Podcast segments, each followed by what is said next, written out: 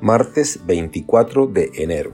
San Francisco de Sales, obispo y doctor de la Iglesia. Evangelio según San Marcos, capítulo 3, versículos del 31 al 35. En aquel tiempo llegaron a donde estaba Jesús, su madre y sus parientes. Se quedaron fuera y lo mandaron llamar. En torno a él estaba sentada una multitud cuando le dijeron, Ahí fuera están tu madre y tus hermanos, que te buscan. Él les respondió, ¿quién es mi madre y quiénes son mis hermanos? Luego mirando a los que estaban sentados a su alrededor, dijo, Estos son mi madre y mis hermanos, porque el que cumple la voluntad de Dios, ese es mi hermano, mi hermana y mi madre. Palabra del Señor.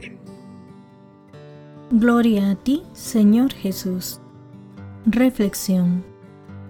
Sobre el Evangelio de hoy, Jesús seguía hablando a la gente y amaba a la gente, amaba a la muchedumbre, hasta el punto que dice, estos que me siguen, esa muchedumbre inmensa, son mi madre y mis hermanos, son estos. Y entonces Jesús explica, quienes escuchan la palabra de Dios, la ponen en práctica. Estas son las dos condiciones para seguir a Jesús escuchar la palabra de Dios y ponerla en práctica. Esta es la vida cristiana, nada más, así de simple. Tal vez nosotros la hayamos hecho un poco difícil, con tantas explicaciones que nadie entiende, pero la vida cristiana es así, escuchar la palabra de Dios y ponerla en práctica. He aquí por qué Jesús, en el Evangelio de hoy, replica a quien le refería que sus parientes lo estaban buscando. Y para escuchar la palabra de Dios, la palabra de Jesús, basta abrir la Biblia, el Evangelio. Pero estas páginas no deben ser leídas sino escuchadas. Escuchar la palabra de Dios es leer eso y decir, pero ¿qué me dice a mí esto? A mi corazón, ¿Qué me está diciendo Dios a mí con esta palabra? Y nuestra vida cambia.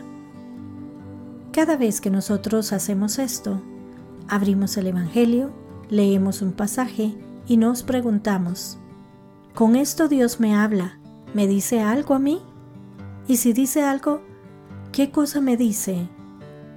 Esto es escuchar la palabra de Dios, escucharla con los oídos y escucharla con el corazón. Abrir el corazón a la palabra de Dios. Los enemigos de Jesús escuchaban la palabra de Jesús, pero estaban cerca de él para tratar de encontrar una equivocación, para hacerlo patinar y para que perdiera autoridad. Pero jamás se preguntaban, ¿qué cosa me dice Dios a mí en esta palabra?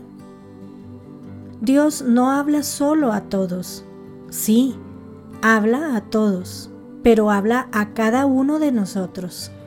El Evangelio ha sido escrito para cada uno de nosotros.